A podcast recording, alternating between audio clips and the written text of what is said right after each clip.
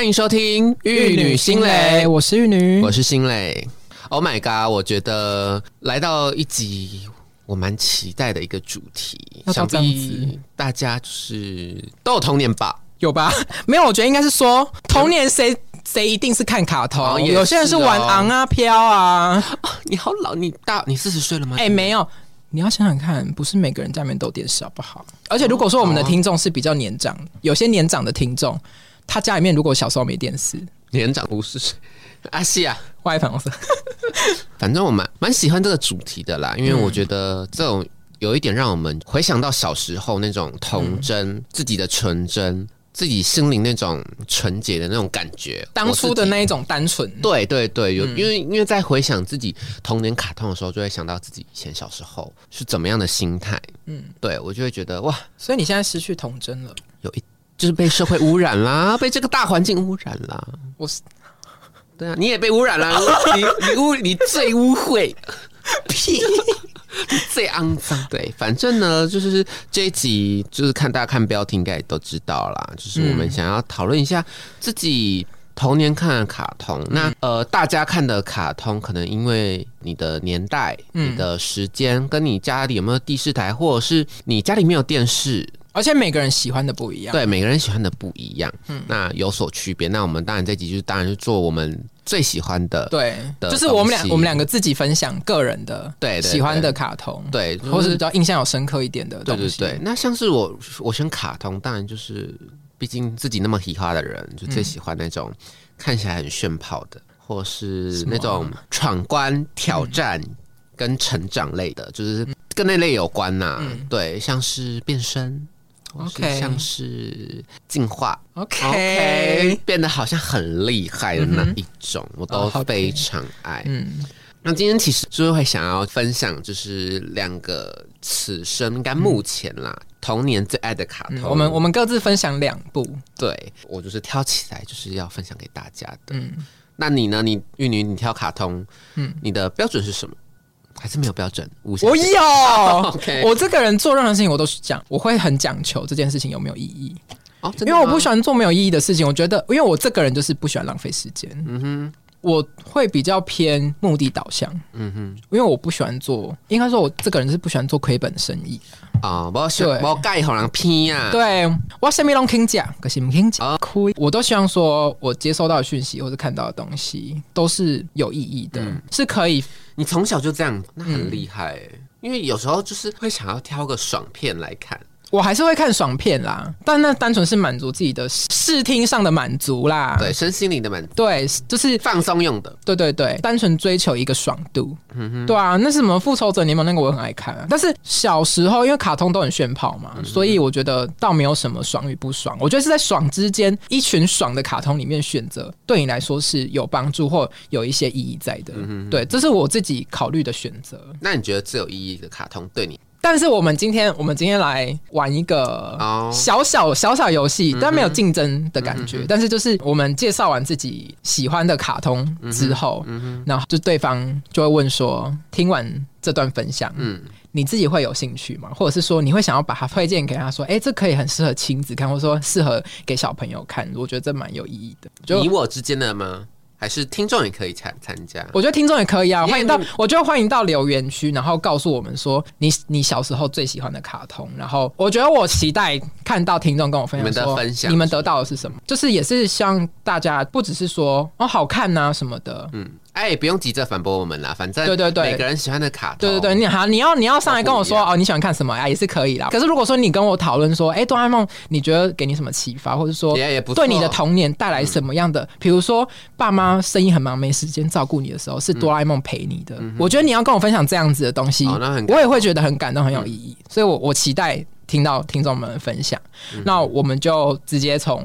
主题开始吗？好，先打预防针好了，因为年代久远，毕竟我们对我觉得如果说有时候八十了，我们已经七到八十了。如果说我有一些就是记忆错乱、记错片段、有失智的情况，那请大家多包涵，或者说不然哎剧情有点偏颇，对，请不要谩骂。对，我们当个理智的。对，因为我们都是凭着小时候对这部卡通我们当初的幻想，对，长大之后我只有可能。回去回顾一下片段而已。可是我们想要专注在我们小时候对这部卡通的印象，而且就是想要跟大家呈现给大家，对，想要跟大家那时候我们得到的东西，而不是现在得到的。对对对，所以希望大家多包涵。如果说哎有讲错。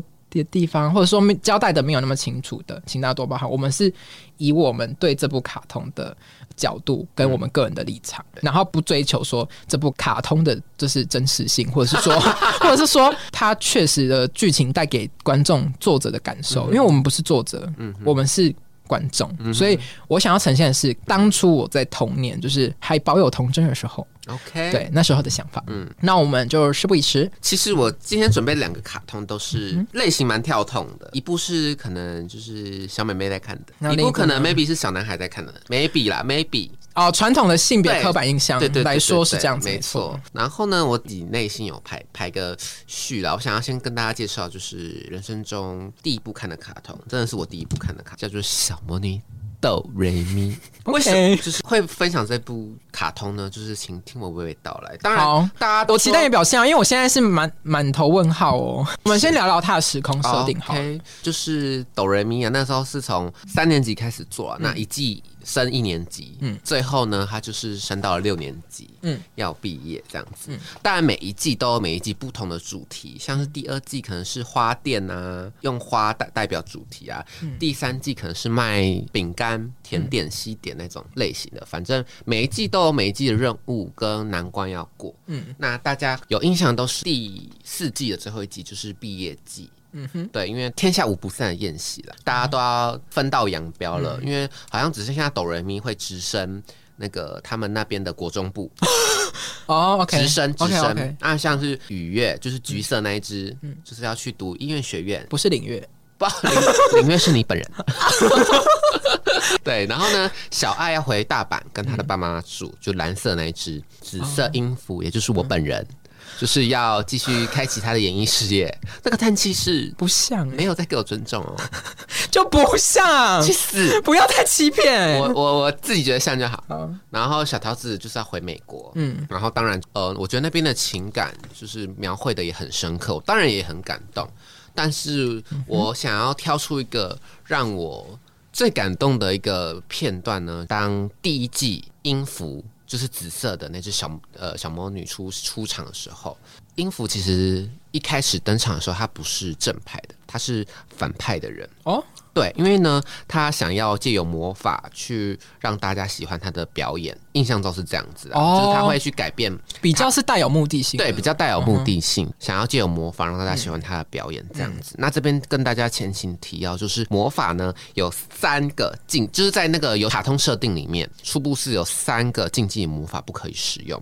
第一个就是治愈他人的魔法，就是说啊，假装他受伤，我帮他使用魔法复原他的脚，不行，那不行。如果你使用这个魔法。的话，你可能就是会反噬，会抢医生的生意，哦也没有，会抢护理师啊，对，会抢护理师，没关系，护理师不在意，不需要，我不需要钱，不是你给我的，对对对，没关系，就是他可能会受到魔法的反噬，就可能他脚受伤，你帮他复原，那就是换你受伤。那第二种就是让死者复活，也是不行的。如果让死者复活一样，魔法会反噬到你身上，你就会代替那个人。死亡。哦，第三种你会替他承担，就是对，对，会承担，那就承担了这样这样子，那最后是承担。对，第三种就是改变他人的想法，像是让别人哦洗脑就对了，对对，或是消除你的记忆，或是消除你的紧张感，这些都是不行的。那它的就是魔法反噬的效果，就是会让你沉睡。它就是说，可能二十四小时内啦，会陷入沉睡哦。反正呢，就是可能会沉睡百年之久都有可能。那我们的主人公紫色那位音符最喜欢使用呢改变他人思想的魔法哦。对他就是想要改变嘛，就是改变他人对他觉得说哦，音符这个人表现很好，很漂亮。那为什么他可以？那你是不是也被洗脑了？也没有。我是本是真的发自内心漂亮，对，就 OK OK，对对对。然后为什么他可以肆无忌惮的使用，就是这些禁忌魔法？对啊，他他不会得到反噬哦，那就是他的师傅。哦，他给他一个手链呐，他那个手链就是可以挡反噬，就有点像作弊，对，作弊狗，他就是作弊耶，作弊妹啊，好哦，对，然后呢，一个手链可以帮他挡反噬，魔法的反噬，所以他就可以很肆无忌惮的，只有他有，只有他有，因为他们的师傅不一样，因为那时候哆瑞咪跟呃雨月还有小爱的是只是魔女丽卡，丽卡。蛤蟆吗？对，就是 魔女青蛙。哦，青蛙，蛤蟆很难听耶。抱歉，抱歉。对，她就是魔女丽卡。啊，但是呢，那个紫色音符的师傅是魔女露卡。不敢，反正他们都是魔女。嗯，对，但是他的师傅给他一个镜，就是挡。赶快不敢塞乎。黑啦黑啦。但是当然呢，毕竟是给小朋友看的卡通嘛，就是还是要一些政治立场要正确，还有主角光环。董人民他们当然就是开始感化他说，呃，其实就是不需要，就是用到一些禁忌的魔法，这样其实长期用下来对你自己不好，其实对他人也不好。嗯，当然就是在主角的感化下，他们渐渐成成为了好朋友。像音符到后面，就是由邪转正啊，就是也渐渐的不使用禁忌魔法，就是就是又被主角感化啦。主角在那边嘴遁，对一 一贯的套主角超会嘴遁的，哎，所以 所以。所以大部分我会喜欢的角色都不是主角哦，我也是，反正呃，音符也没有再继续使用禁忌魔法啦。嗯，但是第一季的最后一集，嗯，就是他们通过了魔女考核，嗯，他们就是都手上就是已经拿了那个水晶球了，已经是从那个魔法棒变成升级成水晶球了。好奇花，对，一个人都一个水晶球这样子。然后呢，他们就要从魔女世界返回人类世界的那一刹那，打开门。就被他的同学还有家长所有人撞见，他们抓奸吗？对，抓奸在床，就是发现他在使用魔法。对，他们是魔女。如果他们有人说你们是魔女，那他们几个都会变成青蛙。对，魔女青蛙，因为他们那时候已经已经有水晶球了，好可怕哦，已经是魔女了。那。其实也可以跟，我觉得有 bug。如果是我的话，我是一个聪明的魔女，我就会跟跟家人说，就写纸条说不要讲我，然后是么欧魔女，没有可以说我是么欧。他们那时候被撞见，有我就会先跟家人约好啊，啊，你就这样我就可以大肆做法，你不能跟别人说。啊！不要那边乱，不要乱。好会找 bug。对啊，然后因为音符之后也是使用那个禁忌魔法，其实也是为了算是为了大家好。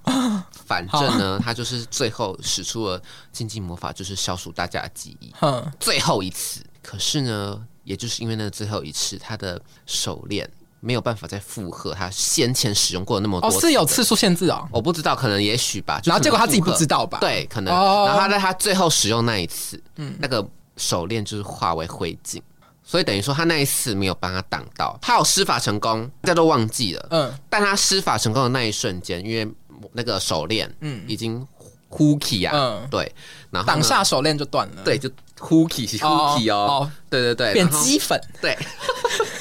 然后呢，就是一一系之间，所有他曾经使用过的禁忌魔法反噬在他的身上。那时候他们就觉得说，完了，他要沉睡百年。百年，百年，所以他们没有寿命限制。魔女其实基本上来说应该是没有寿命限制哦。如果你一旦成为魔女，哆瑞咪他们情比金坚，所以呢，他们就用那换舞台，呃，把音符救回来。但当然，救回来过程中，每一个人的水晶球都破，水晶球破裂意味着用尽魔法，对，就是意味着你已经失去魔女的资格。那大家为了一个。因为他们就是好朋友啊，小朋友的好朋友啊，友情啊，真的对友情的力量。那当然就是看到这个小时候看到这这这个 moment，我就觉得，嗯，天哪，很感动。因为小时候也是蛮容易感动的，还没有那么没心没泪。OK，对，然后还没有把盔甲，对，还没有，不是女将军，对，对，没错。当然后面有成功救他回来这样子。后后面其实我还是会重新去看那些片段啊，嗯，我就觉得说作者其实。还蛮有巧思的，他使用魔法这个素材，因为其实我们以前小时候都是因为小孩子能做到的事情没有很多，嗯，那他可能就是运用了呃小孩子对魔法跟完成自己想要的事情，嗯，这个基础作为素材去达成我们小时候的对魔法的憧憬啊，我们很很我们可能会幻想，哎，我如果今天有魔法，我是不是去可以。达成了一些事情，这样子，嗯，所以当我们现实发现自己，嗯，没有办办法完成这些想要做的事情，难免会有一些挫败感啊，甚至是会想要放弃。像是当初那些小魔女想要接触魔法，可能每个人都有各自的原因，嗯，像小爱是为了让她的爸妈。和好，因为他们爸妈好像是分居还是离异，我忘记了。对，想要借由魔法让他们和好。那呃，雨月是想要增进自己的自信，让他上台的时候台风可以稳健，不会那么胆怯。那像音符显而易见的就是想要让大家可以认可他自己的表演。嗯，那像哆瑞咪，他们他一直说她是全世界最不幸的美少女，但她其实。通过这些魔法世界的游历，这整季下来，他经历过的故事，他其实发现他就是拥有的其实是最多的哦。他拥有美满的家庭，你看他爸妈和谐，他从别人身上看到他其实是富有，对。然后他又有美好的友谊，因为他一个可爱的妹妹。OK，对，其实他拥有的很。多，然后其实大家也才渐渐的发现，其实我们缺少东西呀，并不是所谓的魔法或是外界的介入，因为魔法我觉得都只是一个催化物，一个中间的呃的让你提高自己自信心的东西而已。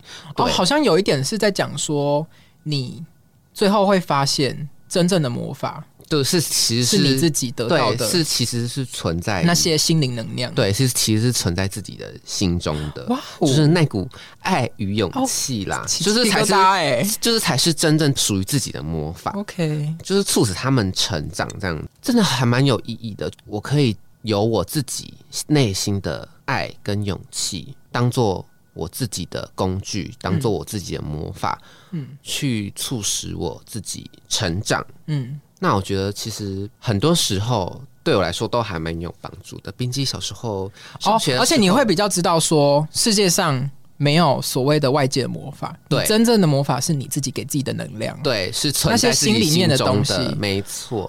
所以那时候每次上小学前，我都会学音符、念咒语，好像 Psyche 哦，噗噜噜噗噜，发咪发咪发，然后剪掉。好像神经病，就是给自己一个信念。我不好啦，我小时候也是会在那边什么进化啦、变身啦。对啊，变身一下。但是我不会念咒语，念咒语，因为我会背所有人的咒语。哦，这么厉害！而且我记得他不是有咒语的不一样，对，他有分自己施法跟魔幻舞台是不一样的哦。所以人家五个有每个人有两个，就十个，加上小花是一个，我每一个都会背，是一定要念爆啊！而且小时候，我那时候在读幼稚园，读幼稚园就是有半天，就是要去，就是像是呃让你去玩的，就会带自己的玩具跟大家分享。对，然后那时候还会自制魔法手杖，然后我会自制，就是那些主人公的手，就是自己做吗？自己做，用纸那个纸箱剪下来而已，很简单的。然后上颜色这样，对对对对对。然后我就是拿哆瑞咪那个，你知道为什么吗？因为我要站在魔魔幻舞台最中间。C 位吗？什么？这现在是 C 妹？对哦，很漂亮哦。就是拥有好哆瑞咪的主角光环，然后又拥有，所以你会一人分饰多？没有啊，我会分给我的好朋友。其他姐妹、宫中姐妹，对他们要跪跪拜在我旁边，因为魔幻舞台哆瑞咪会站在最中间，然后剩下是跪拜哆瑞咪。我就说，哎，我们来使用魔幻舞台，我这次我要当哆瑞咪，然后他们就会 好破，他们就会跪拜在我旁边，我觉得天哪，我就是。万人景仰，我就是全世界的主角，整个宇宙绕着我转。OK OK，对啦，但主要这这部卡通还是告诉大家，不要放弃自己的信念。嗯，魔法存在于你的心中，对，是最重要的。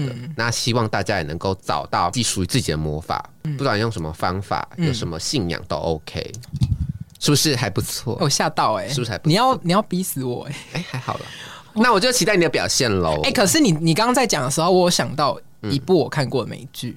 什么什么美剧？他他也是在讲女巫的，可是我觉得，如果说你小时候童年错过了。哆瑞咪，那我觉得可以补看成人版，可以补看成人版，我就把它定义为成人版的小魔女哆瑞咪。OK，什么？它它是美国恐怖故事，女巫集会，很好看，要喉音的，要有喉音的魂，因为很，我推给大家，如果说你是喜欢一些，你喜欢看美剧，然后你喜欢一些恐怖惊悚元素，对，有点科幻，然后你又喜欢有点魔女那种感觉，很好看，而且它的人物设定，每个人都有自己的天生天赋。他们就是主角团有四个，后面有多加一个，嗯，可是他是有点像后来才寻回来的，就是有点像荒野女巫的感觉，就是他自己出力，出出去独立去荒野里面，嗯，这样子。然后主角是不祥女巫，然后不祥吗？不祥，怎样不祥？因为在他身边的人都会带来不祥的预兆，这样子都会真的是遇到不好的事情，或者是会真的死掉这样子。然后他能力觉醒，我觉得超屌，怎样？我真的觉得我佩服编剧啊！我想说脑脑洞大开哎，在使用禁忌魔法。何止禁忌，因为十八禁魔法。因为你知道他魔魔法觉醒，是因为他就是成年了嘛。然后他有一个很帅的男朋友，然后是橄榄球队，就是哦天哪，肌肉棒子，然后很帅，然后对他很好哦，就是小奶狗那种的。然后他们就决定要互许终身，然后奉献对方第一次的性行为这样子。然后他们就就是从事性行为的时候，觉醒能力，发现他是被诅咒的鲍鱼。啊！然后她有另外一个好闺蜜，嗯她叫做火焰女巫。嗯，顾名思义，很会操控火焰。她就是很漂亮，然后很像 model 明星的那种。然后张婷婷，对，张婷婷。可是她很漂亮，嗓子有破音吗？没有，没有。OK，很漂亮，然后会操控火焰，就很炫炮的一个女巫。然后在在学校里面是风云人物这样子。然后后来进去就跟呃不祥女巫变成好朋友这样子。因为美国不是那种学生啦，他们不是很爱办那种。舞会嘛，party 什么，然后火焰女巫就在 party 里面被橄榄球队轮奸，包含女没有男友，女主角男友是好人，他是唯一一个好人，他的。对，没有轮奸他的，因为橄榄球队会有自己的那个校车嘛，然后橄榄球队轮奸完他之后搭上校车，然后火焰女巫就他就冲到楼下，对着那一辆车点，那一辆巴士就爆炸，所有人都死掉，对，包括不祥女巫的男朋友，唯一的好人死了，嗯，然后不祥女巫就是。知道说自己有这样的能力，她不能害死自己的男朋友。可是她很挣扎，很爱他，很想要把身体奉献给他。然后奉献对，然后是因为不祥女巫她帮火焰女巫报仇。嗯，因为后来有生还者，可是是轮爆她的主谋活下来了啊，所以不祥女巫就冲进病房，嗯，跟他做爱，做爱，强制性交。然后他就七孔流血暴毙，然后火焰女巫就记得这份恩情，打算帮她复活她男朋友。然后因为火焰女巫就是很擅擅长使用魔法，就比较有天分的女巫这样子，她就用复用复活术，而且是禁咒，然后复活她男朋友。然后结果进去那个停尸间都是断肢。嗯，那时候火焰女巫就很好笑，她就说：“那你挑一些你喜欢的部位，我们组起来连爆吃就好了。”所以 挑好好哦，所以她挑了一只大雕。所以他原本小奶狗是小雕，我不知道。可是外国人应该啊都不不小不小了，只是他可能挑到黑人的，我不知道。可是他他当下就说，就就是那种挑眉，就跟他说选你自己喜欢的重组重组。对，可是复活之后，她男朋友就是变得有点像僵尸，就有点像那个什么科学怪人这样的感觉。就是虽然说保有一点点的自我，可是大多数是很像僵尸的状态。嗯，就是有一点弥补。不想女巫的遗憾，对，然后又加上说，他复活之后变成僵尸，那可以怎样？不死之身可以疯狂做爱，不会不会暴毙，就是人，因为正常人的话，跟不想女巫做爱就是会暴毙，七孔流血而死。你这根本就是十八禁，不能推荐给小孩子看，不能哦，大人才能看，然后我满十八岁才可以看哦。OK，对。我就觉得，天哪，这个设定太精彩了，脑洞大开哎！然后还有其他两位女巫的，就是魔法，我也觉得很屌。有一个女巫，然后她是读心术女巫，嗯哼，就他可以辨真假，然后听到真实的声音，嗯，他也可以听到很多人就是求救的声音那种感觉。所以，他如果说女巫集会里面有人呃遇难的话，他会听得到，很厉害，很屌。他好像还可以控制别人。的想法，就是弥补哆瑞咪。我跟你说，哆瑞咪那三个禁忌在女巫集会里面完全完全没在管，而且是大用特用。因为第五个女巫就是荒那个荒原女巫，她就是复活女巫。嗯哼，她就是种植物，然后可以用药草，然后跟自己的魔法把生物还有人都复活。然后其中不知道哪一个女巫就被烧死了。他他用他的灰烬，嗯，然后跟泥土，嗯，然后还有就是一些嗯植物什么的，嗯，把它复活。啊，有变僵尸吗？没有，因为她是女巫啊，所以她有天赋。那为什么她男朋友会变僵尸？因为她是用禁忌的巫术，她不是复活女巫的天赋，不一样啊。一个是火女巫帮他复活的，对，火女巫用禁术，因为火女巫不带治愈天赋啊。哦，对他们点他们点的天生技不一样。哦，没有点对，因为他不是捕师，他是那个中路 法师，他是中路法师，是攻击角，对不对？对，他是攻击角，他是输出，对，他是没有办法。捏捏起来的泥人有点歪七扭八，对。然后后来他们才寻回那个 support 角啊，然后就有成功把一个被烧死的女巫复活。然后，呃，他那时候，因为他在，他就是呃，风雨的一个黑人小女孩，然后他就是在素食店打工这样子，就遇到一个 OK，然后 OK 就一直呛他说：“妈死肥婆、肥猪，什么动作那么慢，我薯条到底要多久？什么什么的。”然后他就被呛嘛，然后他就很不爽。他的天赋就是他只要盯着那个人，然后对自己自残，所有的伤害都会反映到他看的那个人身上。很屌，很屌！他是我最想要现在目前最想要的剁手，就是对方手断掉。然后他那时候就对着那个客人干嘛，你知道吗？怎样？他把手伸进炸台啊！直接变炸猪排，直接对方的手直接熟掉哎！然后他那时候才被征召进去女巫机会的。啊，对，反正他们都是有一些前因后果，然后最后集合起来的女巫集会。我就觉得这一部我推荐竞技版、竞技版真就是成人版的小妹哆瑞咪，满足你的新三色幻想跟魔法幻想。现在是有叶配吗？没有啊。OK，推荐给大家，记得找我们叶配。如果有叶配需要，我们是可以帮大家宣传。对啦，没错，价格都好谈。好，刚刚是题外话，那你呢？你的卡通听说你也是。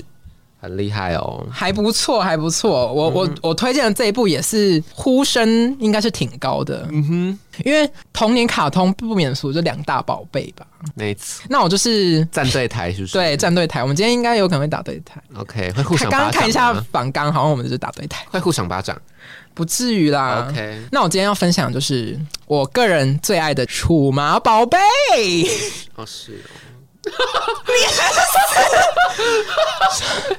怎么会有人不爱数码宝贝？我没有说我不爱啊，我只是没看过。哦，你没看好？有啦，有稍微看过什么牙骨兽，是吗？是那个？对对对，是牙骨兽，没错。好，那那我今天太医对太医，但我最想是啊，好想到这个，我我觉得先跟大家交代一下时空背景，免得有些听众听不懂我的公司，因为他他每个人也是有天赋的。又有天赋，你知道，其实我觉得卡通会做成每个人都有各自的特色，一方面也是满足大家的归属感。嗯哼，对，其实我觉得有一种很基本的需求是爱与归属。对，那那我觉得卡通很常会有一些设定是每个人要个别性跟归属感。嗯，我觉得它的时空设定就是有一个亚东令和夏令这样子，然后就集合八个吧，八个被选召的孩子，他们就是在那个夏令里面被强暴。白痴！你要选定小孩子哎，就被就被就被带进数码世界、数码宝贝世界，然后他们就被选中了。每个人都有自己天生的天赋，这样子都有自己的命格，这样子又有命格，紫微斗数算起来，对，每个人都有自己的设定啦，就是他们的背景人物设定这样子。比如说举例好了，可能像你刚刚说太医，他是勇气徽章的拥有者，嗯哼。可是我觉得。作者会把勇气放在主角设定，其实也也合理啦。毕竟主角是男孩子，然后又加上说，我觉得勇气是小时候到长大落差最大的、最容易失去的东西。什么意思？你不会觉得小时候我们做什么都敢吗？哦，对不对？长大反而感觉有点畏手畏脚，对，怕东怕西。对你长大之后，你你会失去的很多，真的都是。你当初童童年时候的那股勇气，叶拱大呢？就是你涉世未深的时候，就是你觉得自己想知毒不畏虎，对你做什么你都觉得就去做，嗯，因为就是小孩子啊，我们我们没有那么多的顾虑，对。可是长大之后，你顾虑的越多，你的责任越多，你失去的勇气就越多。所以我觉得他把他把主角放在设定，其实我长大之后仔细想想，我觉得也蛮厉害，蛮有道理的。呃，后面就可能会有一些友情徽章啊、诚实徽章啊，然后爱的徽章啊，跟什么纯真徽章、知识徽章，就是每个人会有自己符合自己人设的徽章代表这样子。然后我觉得他他的徽章设定其实也蛮有巧思的，嗯，因为比如说我比较有印象的是友情徽章，就是男二，他的人物背景是他是父母离异家庭的。长子哦，小爱，男版小爱，对，男版小爱。然后，因为毕竟父母离异的时候，他已经是有一点自己的想法的年纪了。然后，他就觉得对他来说，感情都是会消失的，或者是说，他对于感情是没有那么有足够的信任感的。嗯，所以友情在小孩子最重要就是交朋友嘛。那对他来说就是一个很大的课题，就是他就变成他爸妈离婚之后，他就是变成一个独来独往，嗯，然后只照顾弟弟的一个好哥哥这样子，嗯，然后他觉得他不需要朋友，他觉得自己可以把所有事情都做好，所以他来到那个时空，他必须要面对自己的课人生课题，就是友情这件事，嗯，在那一个年纪的人生课题，我觉得他设定的很好，嗯，然后还有一个我也是比较印象的是。我后来想一想啊，我觉得诚实徽章蛮有巧思的。嗯哼，怎么说？他把诚实徽章放在一个年纪说谎的人，不是 年纪最长的小孩子身上。就比如说，可能小学生的电影嘛，然后会有六年级啊到一年级的都可以参加这样子。然后他可能把诚实徽章放给六年级，为什么？你不觉得长越大越爱说谎？就 就说越多高被惨对，然后会伪装会。掩饰自己的过错之类的，其实我觉得这很有巧思。他把陈实徽章放在一个年纪最长的小孩子身上，其实有一个这个伏笔，是对，是有一个巧思在的，我觉得很厉害。嗯哼，然后我最喜欢最喜欢的徽章是希望徽章。怎样？我跟你说，而且希望徽章，我觉得作者也很有巧思，又很有巧思。他把希望徽章，因为前面可能所有徽章都进化了，嗯。可是迟迟希望徽章没办法进化，为什么？因为他他把希望留在最后。而且希望徽章是他进化之后打倒第一阶段的恶魔，就是叫恶魔兽，很很很好懂这样子。然后在他们对抗恶魔兽的时候，所有人进化都打不赢，因为他们可能天生就是属性相克吧。那时候最后一个进化就是希望徽章，然后希望徽章它。集结了所有其他徽章的的力量之后，然后就就是打出一拳，就把恶魔兽打死了。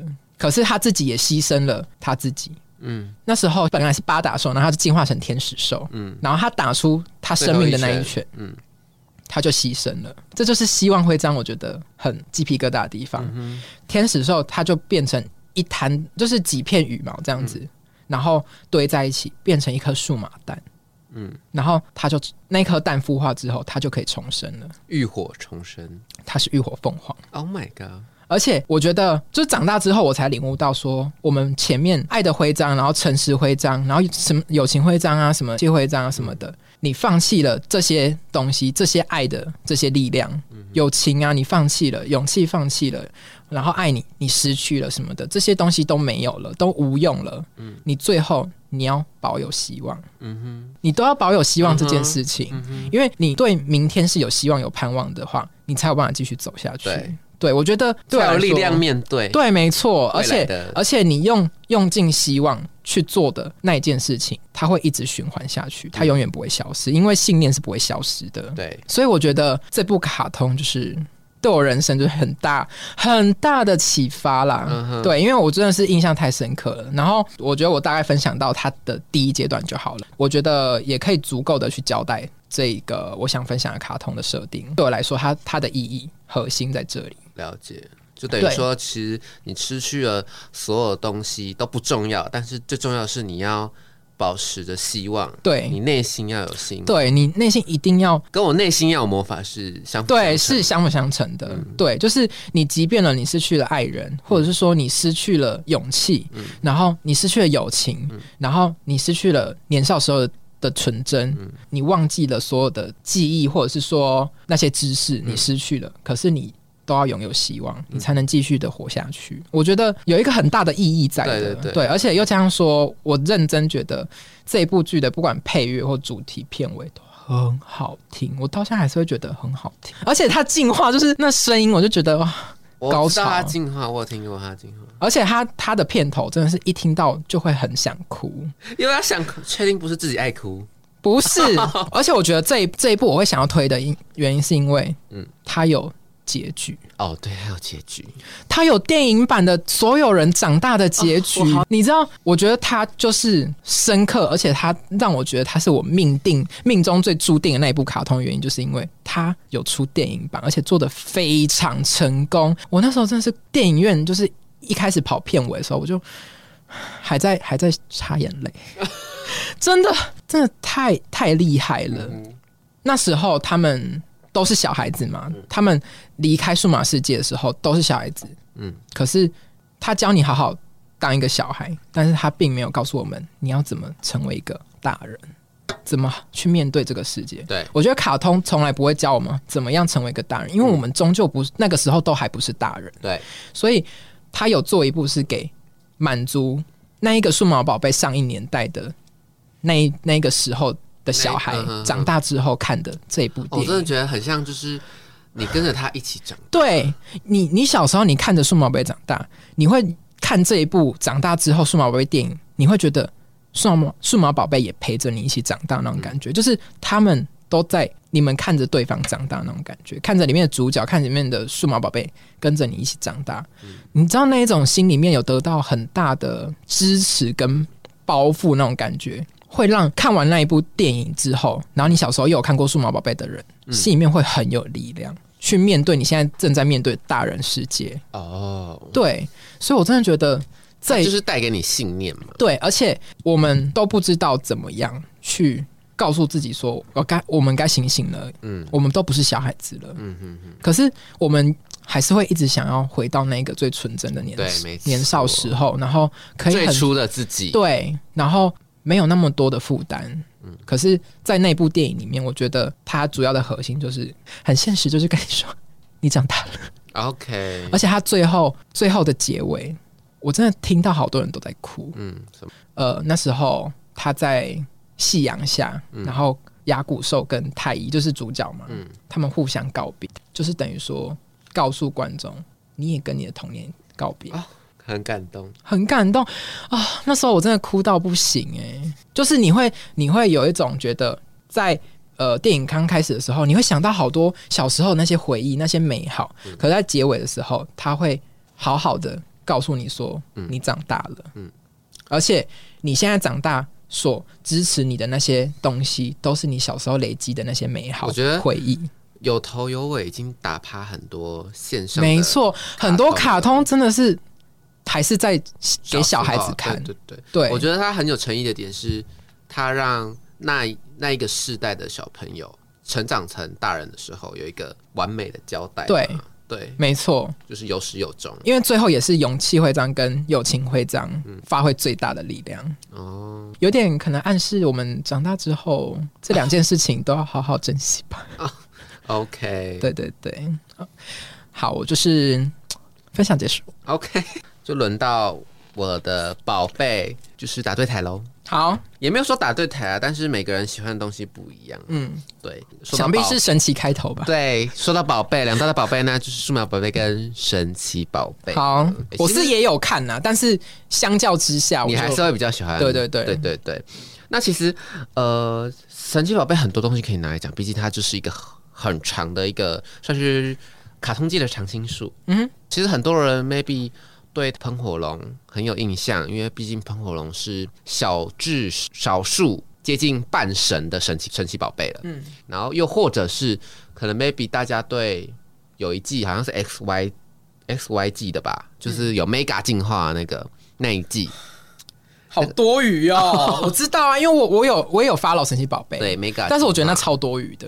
嗯，每个人看法不一样喽，就是有点画蛇添足啦。对，然后呢，反正小智那个甲贺人蛙也是迟迟不给他 mega 进化，但是就是来个羁绊啦，羁绊的进化吗？还是怎样？就是他们之间深刻的友谊啊。对，就是他他也是刻画的很友谊很深厚这样子。但其实因为那时候大家都觉得甲贺人蛙就是爆强，那一季一定要得到第一名，结果呢就是没有得到。第一名，然后就被暴骂，暴骂完之后，可能 maybe 作者感受到大家希望小智，毕竟好像是二十年来让他得一次冠军好不好？然后下一季就让他得到冠军。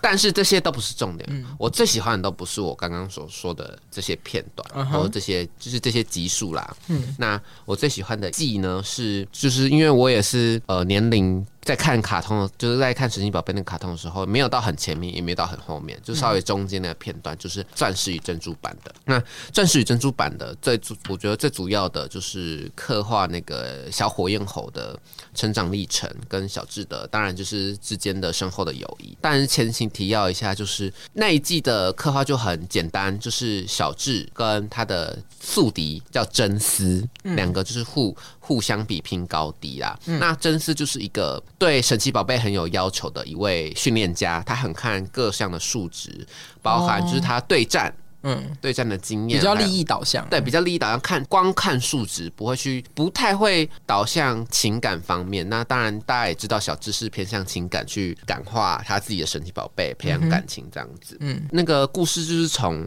真丝看到小火焰一开始在丛林里面被欺负的画面开始。嗯，对，那他就其实就被那个那什么猫鼬斩欺负这样子，然后小火焰猴到最后忍无可忍，爆发他的那特性。就叫猛火，然后它爆发这个特性就是可以一打二、一打三那样子，就把当初欺负他的人打得落花流水。但他其实那时候还是没有办法控制自己猛火的特性哦，对他没有办法有效的使用自己的个性这样子。嗯，对，反正呢，因为真是看到这个他的表现，他就觉得说他是一个可造之才，就把他收服。当然，就是训练的过程中，怎么好像是绿谷？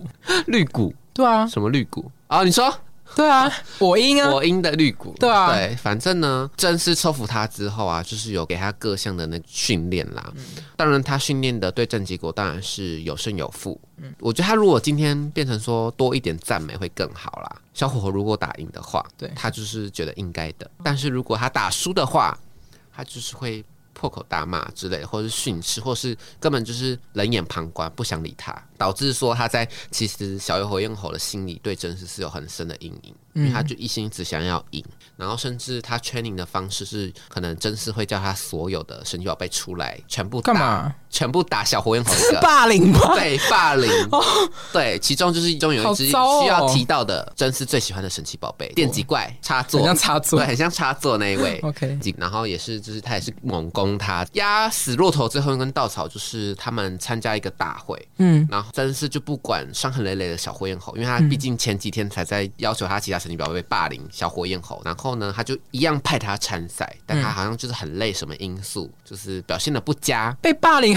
是要表现多好啦，然后呢，表示他中途的时候，真是就是不给他任何指令，就不想理他了。哈，随他打这样子，随他打，随他被打。可是我记得神小月不是都是训练家喊指令吗？对，只说什么喷射火焰、喷射火焰之类的，对不对？好像不能自主性的干嘛？不能，除非你是野生的，对，或或者是你不想要听你的主人，或者是呃，可能神奇宝贝的经验经验值比那个高很多。喷火龙，喷火龙一开始进化就是属于这种阶段，呃，暴走这样子。对，但是小火焰老师很听真丝的话。哦，但是他后面就是有点像那种半放弃，哦，就完全不给他指令，然后他就就傻傻的被攻击这样子。反正就是大会结束之后，接近傍晚了，然后呢，真是就是走出会场，就把小火焰猴放出来，放逐他吗？对，他就说我不需要你了，弃养哦，对，弃养要放生他，放生这只神奇宝贝。然后你看小火焰猴从就是一直很努力的想要博得他的青睐，但是到最后还是没有办法博得，然后很很没落的。一个人孤身的背影，伴随着那个夕阳走入，怎么好像很像亲子问题？对我就觉得好好可怜。当然，这时候有主角光环的小智跳出来，就是邀请他跟他们一起旅行，一起成长。嗯，当然这中间我就不赘述了啦，就是一路一起成长啊。他从小火焰猴进化成猛火猴这样子，但他其实都还是不会。扛错自己的那个，我们弯否 对 他的弯否，对他还是没有办法扛错自己的特性，就是猛火那个特性。他只知道遇到危险或是把他逼急的时候，他才会爆发出这种能力。那当然，他进化成猛火猴也是拜真师所赐的，因为他进化猛火猴是因为他在吗？对，他在在那个旅途的过程中又又遇到真丝，然后他们又小智跟真丝又互打这样子。阿真丝这时候就派出。已经从电极怪进进化成大插座，没有，他那时候是不大插座，进化成电极兽的神奇宝贝，嗯，对，一样打输了，因为那时候他从小火焰猴进化成猛火猴，大家以为他会赢，因为他毕竟进化了。但是到最后，在力量的比拼上，猛火猴还是输了。就他输了的时候呢，除了败给以前的个，然后觉得自己对不起小智嘛，对，他有一副就是很愧对那种感觉，可能就是真是在他身里的心里的阴影，真的是留了非常大。主角光环要来了，对，然后就开始含泪眼汪汪看小智，觉得说他很对不起他这样。那小智会，小智当然就是用爱啊，用爱关怀。OK OK，反正呢，后面就是冤家路窄，嗯，因为一季的后面就会举办一个什么大赛，我记得那个大赛就是神奥联盟。他们在四强的时候，嗯，又遇到了。那时候猛火猴已经进化成我们的大师兄烈焰猴，嗯，然后那只电极兽，嗯，也进化成电极魔兽了，就等于说真丝的。最强的神奇宝贝已经第三进化型了，然后小智那只小火焰猴也是第三进化型，就是来一个比拼这样子。嗯，其实旅行的中途，其实他们都一起成长啦。小火焰猴也逐渐的学会控制自己所有的能力。那当然，在决一死战的时候，电击魔兽 VS 烈焰猴，嗯哼，就是最后一集，你知道，就是神奇宝贝最爱的最后一集互打，嗯哼，对他使用那个闪焰冲锋，扛败一些脏话吧。然后嘞，打打死对方，灌在就是电击魔兽身上的样子，电击魔兽就被他打败了。但我觉得我为什么会着重讲到这一场战役的原因，是因为我觉得这场战斗不仅仅是是想要展现烈焰猴跟小智之间的信念还有成长，更是烈焰猴还有电击魔兽之间那个宿敌的那种感觉。哦，对，而且还有就是让我看到，就是烈焰猴已经。克服自己惧怕的过去，包含他的救主真丝，那那些阴影啊，对，证明自己成长的力量，然后战胜了面对自己过去的失败，利用对自己的能力跟勇气，还有学会怎么控制自己的力量。嗯，这个很重要，控制自己所有，去适当的使用出来。自控能力，对自控能力。毕竟有些人成年人失控，对，就会觉得自己好像懂得很多，哦就对大家颐指气使。OK，对，要懂得了解自己，意有所指哦，没有，就是懂得。了解自己的能力，嗯，利用自己的能力以及勇气去照顾别人，对，去照顾别人，去克服以前自己惧怕的一切，嗯，我觉得这是神奇宝贝带给我最大的看点，就是勇气，嗯，以及控制自己的能力，这样子，吓到哎。就两好啦，两种卡言之有物，言之有物。两种卡通带给我的东西是不一样，言之有物。对，那你接下来就我分享，嗯哼我分要分享第二部卡通是《花田少年史》。嗯哼，我不知道，我我不知道有没有到很冷门啊，但是我我对他的听有印象就是有一个老阿公芝麻鸡。给掉，然后鸡鸡露出来，对，然后懒蛋露出来。好，你真的小时候就这样子？我只看过那一集而已，好下三滥哦，还好吧？OK OK，我先描述他的时空背景好了。他他的设人物设定就是说，呃，主角叫花田一路，然后他小时候就是贪玩，然后爱乱跑。结果他有一天就是骑脚踏车，哦被冲，然后就被大卡车撞到，然后就出车祸，结果他就进医院。后来这苏醒之后，嗯，就变成他有阴阳眼。就看得到鬼魂的能力，这我知道啊！你就想说，呃，没看过《花田一路》的人，如果你有看过《通灵少女》，就是同理可证，嗯，就是一样的东西。反正他看得见鬼魂之后，鬼魂就会来一直叫他帮忙。对对对，然后反正故事的设定大概就是这样子，人物设定就是这样子。好，然后我就想要分享两集，我挑出来两集，我自己觉得印象比较深刻的。嗯，它主要其实也是跟情感有关的。呃，我挑了一部是讲跟父亲的情感，第二部是讲跟母亲的情感。我觉得他是会比较让我印象很深刻的原因，是因为他呃，我讲第一部那一季叫做《圣诞礼物》，嗯哼，然后他在讲他跟他父亲的故事，就是说那个故事的主人翁，然后他跟他父亲的故事，嗯，主要设定就是说有一个很很贫穷的家庭，嗯，然后他们家是卖面为生的，嗯，然后爸爸就是很辛苦啊，卖面养家啊，然后家里面小孩也很懂事，可是小孩子嘛，就是到了圣诞节都会想说跟圣诞老人许愿啊，就说哦，我今年想要什么什么。东西这样子，我觉得小时候都会这样嘛。然后每一年，可能爸爸都会在袜子里面放糖果啊，放一些小玩具这样子。每一年，他那个主角许的愿，嗯，都不会成真，因为他许的愿，爸妈永远买不起啊。因为他觉得跟圣诞老人许愿，在小孩子不知道说那是爸妈买的。所以他觉得跟圣诞老人许愿就可以许很大的愿望、很大的东西、很贵重的礼物这样子。直到他小学，嗯，有一年他收到的礼物，他才知道说，原来从小到大的圣诞老人都是自己的爸爸，因为他跟他妹妹醒来之后，嗯，在袜子里面拿到两块各切一半的饼。哦，然后那块饼就是他们隔壁邻居的婆婆过世办丧事，然后商家回敬给他们家的饼，嗯，是桑饼，然后爸爸对切成一半，然后当对一人一半，然后当成他们兄妹的圣诞节礼物，然后那时候主角才知道说，原来世界上没有圣诞老人。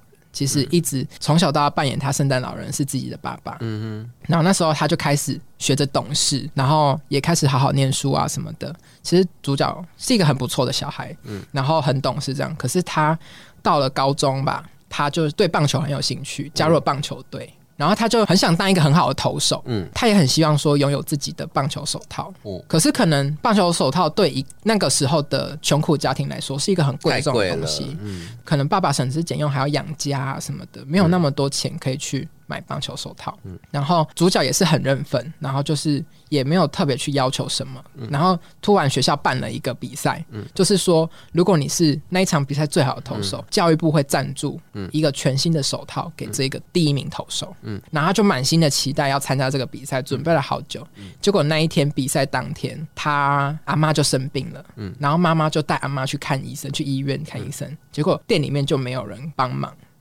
然后他爸爸就说：“你留下来帮忙家里看店。”然后，然后他心里面就很怄。嗯。可是他是一个很懂事的小孩子。嗯。然后他就留下来帮忙，就放弃那场比赛。嗯。然后结果他爸爸就是外送回来之后，就说：“啊，今天外面下雪，这么店里面这么冷清，我们提早打烊好了。”嗯。然后他就整个压开，他就跟他爸说。那你干脆不如让我今天去比赛什么的。然后爸爸就说：“走啦，我们去打棒球。爸爸陪你打棒球，这样今天虽然没办法让你去比赛，可是爸爸陪你打棒球。”嗯，那他就跟他爸说：“就是比赛都结束了，讲这么多有什么用？你去死一死好了。”Oh my，就是你去下下重话这样子。然后他爸爸就是很难过，但是他爸爸早就已经帮他准备好圣诞礼物了，就是棒球手套。对。Oh my god！然后，可是主角都不知道。嗯，然后爸爸就晚上就骑脚踏车去领他的圣诞礼物的时候，回来的路上就下雨，嗯，然后打滑，他爸爸就跌落桥下死掉了，真的就死了，一语成谶，没错，真的不能乱讲话。然后那个棒球手套礼物就喷出去，嗯，掉到草丛里面，没有被当下可能案发现场一起找到，嗯，然后结果。我们的主人公，主人公花田一路，嗯，就是我们的这个通灵少男，他就出现，然后他就是有一天下课经过那一条桥，见到了呃主角爸爸的鬼魂，嗯，然后就拿着那一袋礼物跟他说，可以帮我把这个东西交给我儿子吗？嗯，然后他就答应他，然后去找他儿子，嗯，可是他儿子就说不可能，我不相信鬼。如果说世界上真的有鬼的话，我为什么看不见我爸爸？我这么想他？什么什么的，他就一直不相信花田一路是他爸爸叫他来找他的，嗯。然后把他把礼物给他这样子。后来花田一路就把礼物丢给他说：“我不管了，就这是你的这样子。”然后最后掉到地上，袋子破了，嗯，结果他看到是一个棒球手套，嗯哼，然后他就赶快把礼物拆开，嗯，然后他就看到手套上面有绣他的名。啊，真的会。很揪心，很揪心哎！然后他才相信说，那真的是他爸爸送的。然后最后他拿到棒球手套的时候，他就一路跟主角，就是统领少男，走回他们家路上，经过他爸爸事发的那一条桥。嗯，他爸爸就在桥上等他。然后他终于，他终于看到他爸爸。然后他他爸爸就跟他说：“我们最后自责。”对，他就说：“你终于拿到我送给你的手套了，那我们最后再玩一次接球。”爸爸陪你这样子，然后他爸爸就丢出球，然后他就接到，然后那一那一颗棒球瞬间变成一颗雪球，然后融化在他手上，嗯，然后他他就跟着哭了，是不是很感动的故事？对，很感动，很感动哎。然后这是我第一个故事，嗯哼。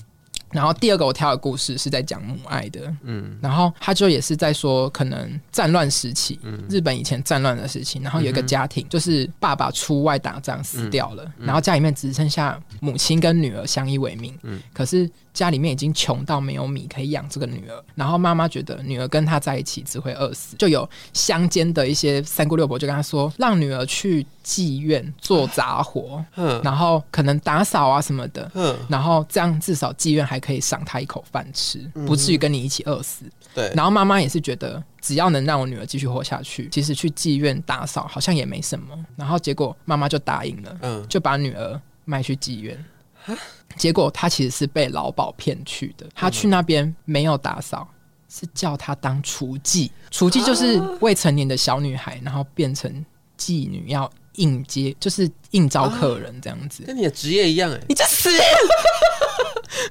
我我没有，不是吗？还是你是香炉而已？我是高级高级妓女，高级妓女，我不是厨妓，我是高级妓女。然后，然后是老鸨了啦，你个年纪。好，那时候他去，呃，老鸨逼他接客，他就不要。他在要接客的那个晚上就逃出妓院，然后逃到山上去，结果他不慎掉下悬崖，不会死死掉了。Oh my god！小孩，小女孩哦，对，小女孩就死了。然后。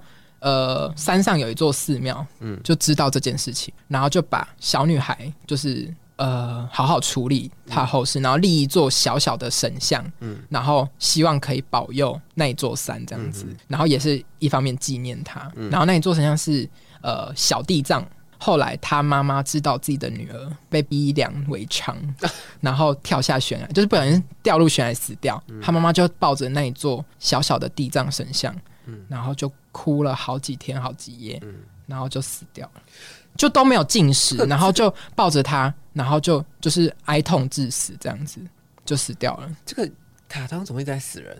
因为他是跟鬼 鬼有过关的故事啊。然后妈妈就就死在那一座神小神像的旁边，嗯然后寺庙也是想要感念。这个妈妈的爱，寺庙也是很有钱，石头刻的又不是金子打的，然后就把旁边他妈妈依偎的那那个大石头刻成比较大一尊的。母子的那种感觉，母女。对，就变成母女地藏。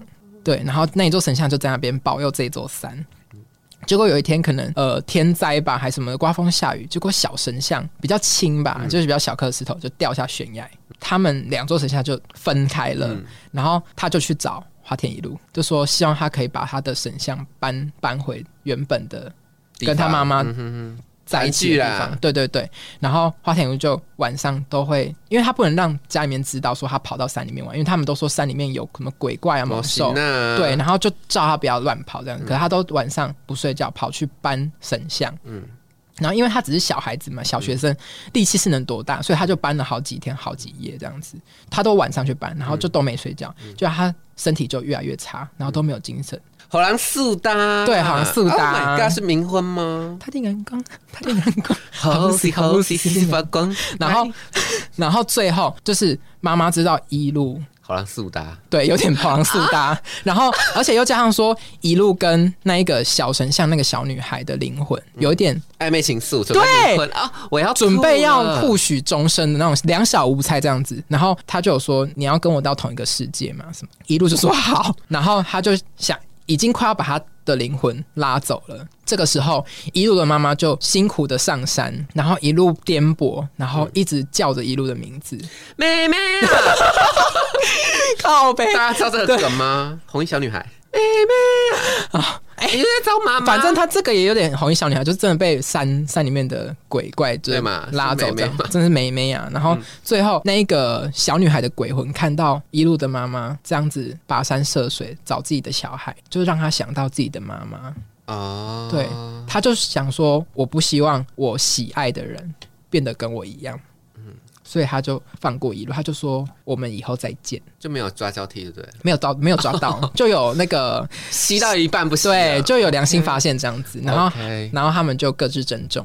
分享结束，这是一个也蛮温馨的故事。那花田少少年一路带给你什么呢？母爱跟父爱的伟大对啊，就是就是应该是说小时候你并不知道说对你好的。就是爸妈，你会觉得说，反正我要什么，爸妈都会买给我。可是你不知道说，他们支持你那些东西是他们的劳力换来的，或是他们的心力换来的。对，所以我觉得看完这两部，你会对爸妈有不一样、有不一样的想法。你会知道说，为人父母不容易，他们赚钱都不容易。嗯嗯，对，所以呃，分享给大家。那今天听完我分享两个故事，你觉得我？我如果让我重新小时候再选择的话，我也许会去看在在家看数码宝贝，因为我会想要跟体会同一起成长。我觉得这点蛮吸引我的，嗯，就是感觉作者有在听读者啊或是观众的想法，这样子我会觉得还蛮有趣的。就是我竟然能够跟卡通一起成长，嗯，对，而且你就像你说的，嗯，它带给我们的一些希望，嗯，跟我们的友谊，嗯，那些我觉得也蛮重要。对。